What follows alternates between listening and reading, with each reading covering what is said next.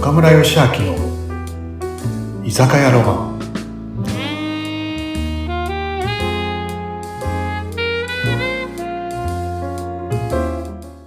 はーい。皆さん、うなむさん、今日もこんばんは。今日こもいらっんしゃい。ばんは。ゆう今こりん、日今日はもいらっしゃい。ゆうこりんも一緒。はイいエーイ。毎週すいません。あ嬉しいです。ありがとうございいます。や嬉しいねスペシャルゲストですからね。ねはい。そうか乾杯しようよ、とりあえずね。あ乾杯しまはいしょう。乾はい。ゆうこりん、生でいいのね。はい。生でお願いしまはーい。じゃあはい。お待ちどうさま。はい。ありがとうございます。乾杯。乾杯。す。乾杯。うんはい、美味しい。あ、美味しいね。美味しいですね。ね。ね、先週のさ、ゆうこりんさ、アクセスバーズのお話してくれて、はい。朝活のね、はい。感感謝ワークのね、あの、マジックという本を使った感謝ワーク朝活の話になってさ、今度新しくね、死生観の朝活を始めるって言ったじゃないはい。なんかそれちょっとすごく興味あるんだけどさ、それちょっと、俺とうなみさんにどんなものか説明してくれるあ、はい。えっと、まあ、そもそもまあ、死生観っていうのってなんか大学とかにもある分野なんですけども、うん。おー死ぬことをまあちゃんと見つめることで、本当おにー。今を生きる、まあ、覚悟ができると言いますか、うん。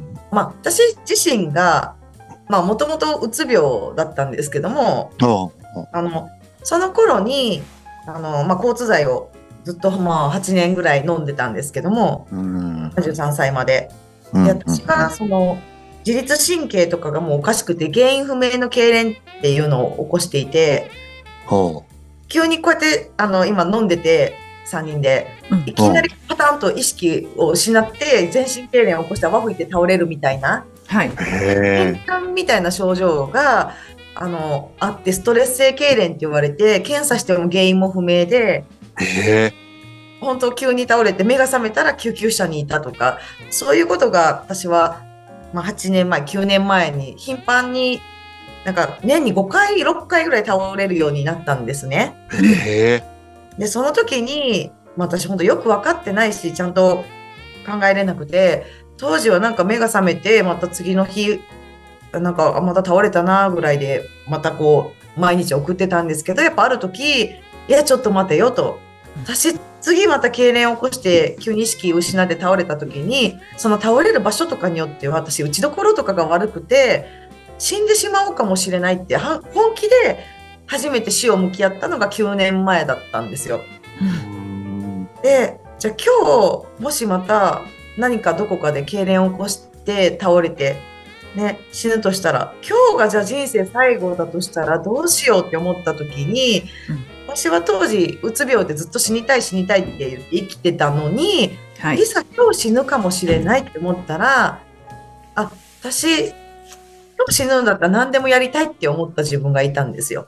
うん母子家庭でお金もなかったけど。で、はいその時に、あ、私は死にたいんじゃなくて、今までの生き方を終わりにしたかっただけだったんだって気づいて、なるほどな。人生のリセットボタンを押すっていうのが、死ぬことと本気で向き合った時だったんですね。ううんうんん。うんううん。ん。でよく私だからこうアクセスバーズとか講座に来る人とかでも会社がなんか嫌だとか、まあ、例えば旦那さんとの関係が嫌だとか言ってる時に、じゃあうん半年後に死ぬとしたらどうどのように生きますかとか言うとうん。半年後にす死ぬんだったら今すぐ今の会社辞めますとかうんうんうん。半年後に死ぬんだったらすぐにまあ離婚しますとかうんなんか期限を設けるとやっぱ人って動くことができることがあって。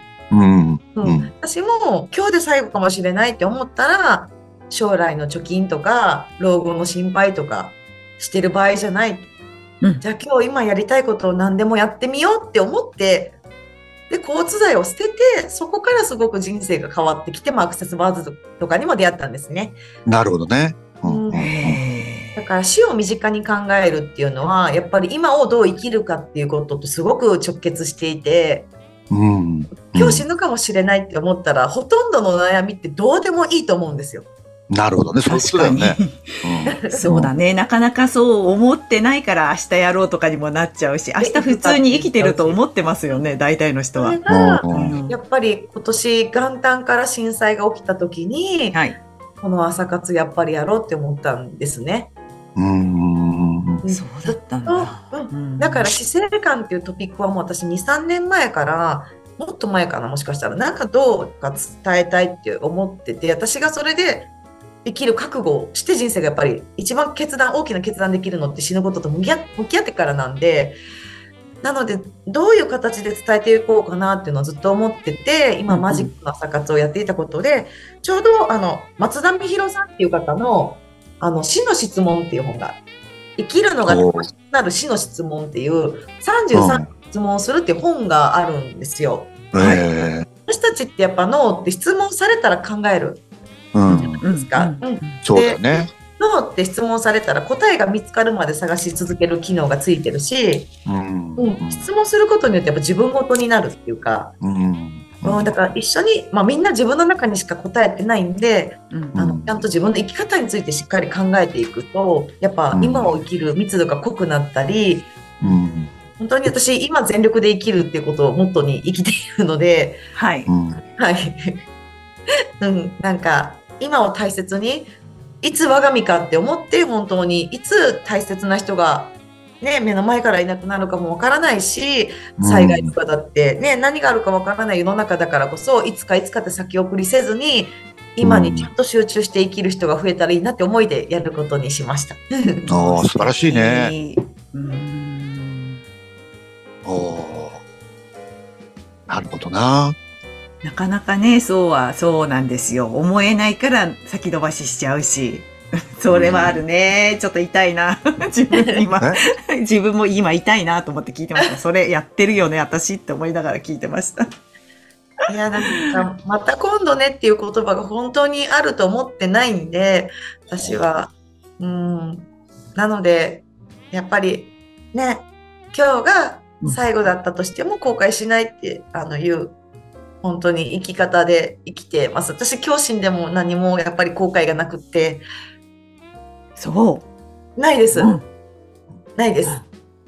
そあれもうぐらい言い切れる。すごい。うん。今目の前の人に、もうその時自分ができるベストは尽くしてるって言い切れるんですよね。うんうんうんうん。なので、はい、後悔がないですね。だからそのやっぱみんな人目を気にしたりいろんなことしてできないけど自分自身がやっぱり明日とか今日死ぬかもしれないって思った人目なんか本当気にしてる場合じゃないし、うんうんうんうんそういう死生観に基づいた結局、まあ、お話をキラキラ女性講演会であの、ね、こちらにも来られていた古市義雄さんのあ、いいよっちゃのね。うん。はい、岡間さんもね、応援に来てくださったんですけど、それでまあ15分ね、それについて話すことで、まあ、震災特別賞をね、いただいたりっていうことで、うん、私の伝えたいメッセージの一つです、生還は。はい。うんうん。なるほどね。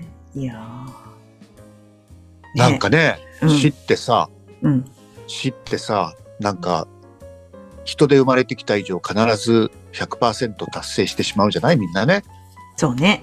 いやでもうん、ね。その死うにん、その死っていうことをどういうふうに考えるかっていうことでも人生変わってくるよね、本当にね。ううんん。なんか死を恐怖に、うん。大半の人っていうのはやっぱ死を恐怖に思ってるけどさ、ね、うんうん。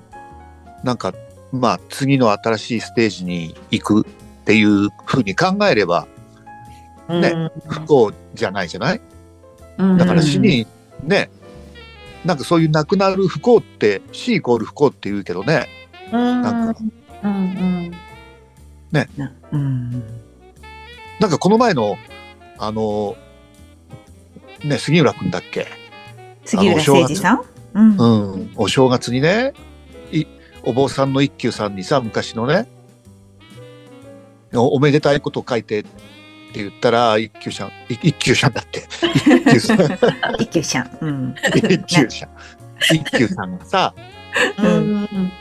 ね、はい。親、子供、孫、ん親死ぬ、うん。子供死ぬ、うん孫死ぬだっけ、ね、うんうんななんでこんなお正月にそんな縁起の悪いこと書くんですかって怒ったらいやこんな幸せなことないって順番通りにねうん。お親が死んで自分が死んで子供が死んで孫が死んでってねこの順番が狂うと不幸これは幸せって話をしてくれたじゃない、はい。うんうんうん、ねでも俺あれの話聞いて本当だなと思ったもんね、うんやっぱりね。ね。う。うんんだからもう死って本当いろいろなことを考えさせられるからやっぱね本当死をどういうふうにイメージで生きていくかでああの考えるかで生き方やっぱねゆうこりん言う言うように変わっていくからさやっぱ素晴らしいよね、そういうことをいろいろねこう皆さんに伝えていってほしいよね。はい。ねねなので、なんか、う10んなんか年ね、生きれないかったら、なんか、あと10年だったらどう生きるのかとか、うんであと5年しか生きれないんだったらどう生きるのかとか、うん長期に考えたり、今日死んでも後悔しない生き方してるかとか、結構、10年スパンとか5年スパンで考えたり、じゃああと1年だったらどう生きるのかとかによっても、こう、行動する優先順位とかもやっぱ変わってくるんで、なるほどな。なんかじゃあ例えばあと1年しか生きれないとしたらうなみさんと岡村さんはどのように生きますかあと1年ですかはい。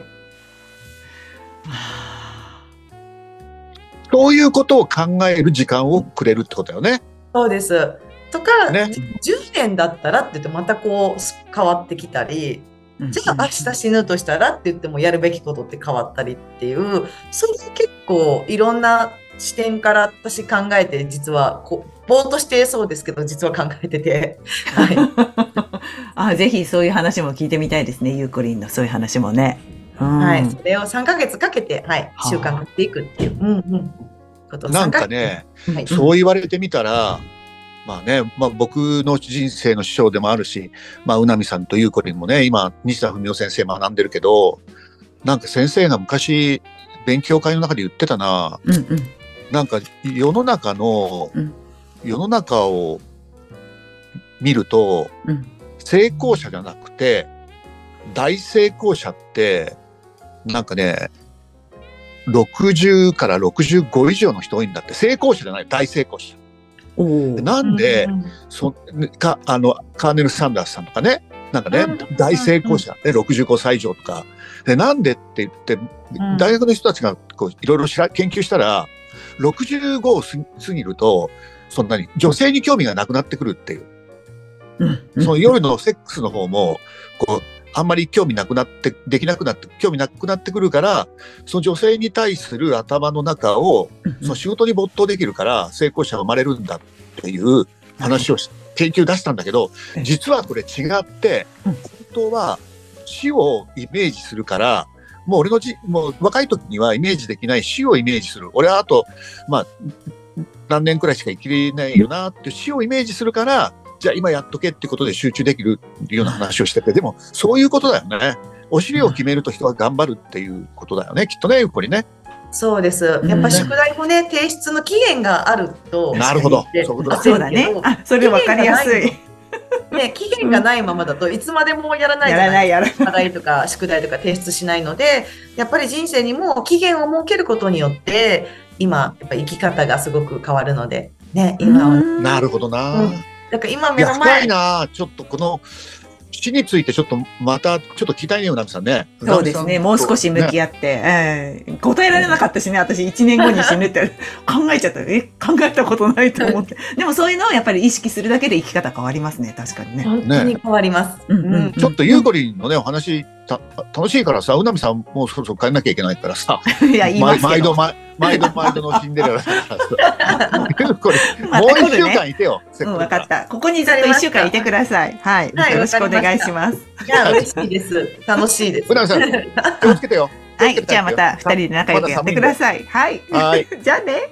はい、おやすおみ。やすみなさい。はい、ありがとうね。ありがとう。はい。皆さん、ポッドキャスト、看板のない居酒屋、いつも聞いていただき、本当にありがとうございます。質問、聞きたいこと、リクエストありましたら、どしどしください。岡村義明公式 LINE、岡村義明ホームページからお願いします。そしてもう一つ、飲食店経営者さん向け、スタッフ向けのオンラインサロンをやってます。みんなで繁盛店作りましょう。オンラインサロンは詳細欄の URL からお問い合わせくださいね。それでは、また来週お待ちしてます。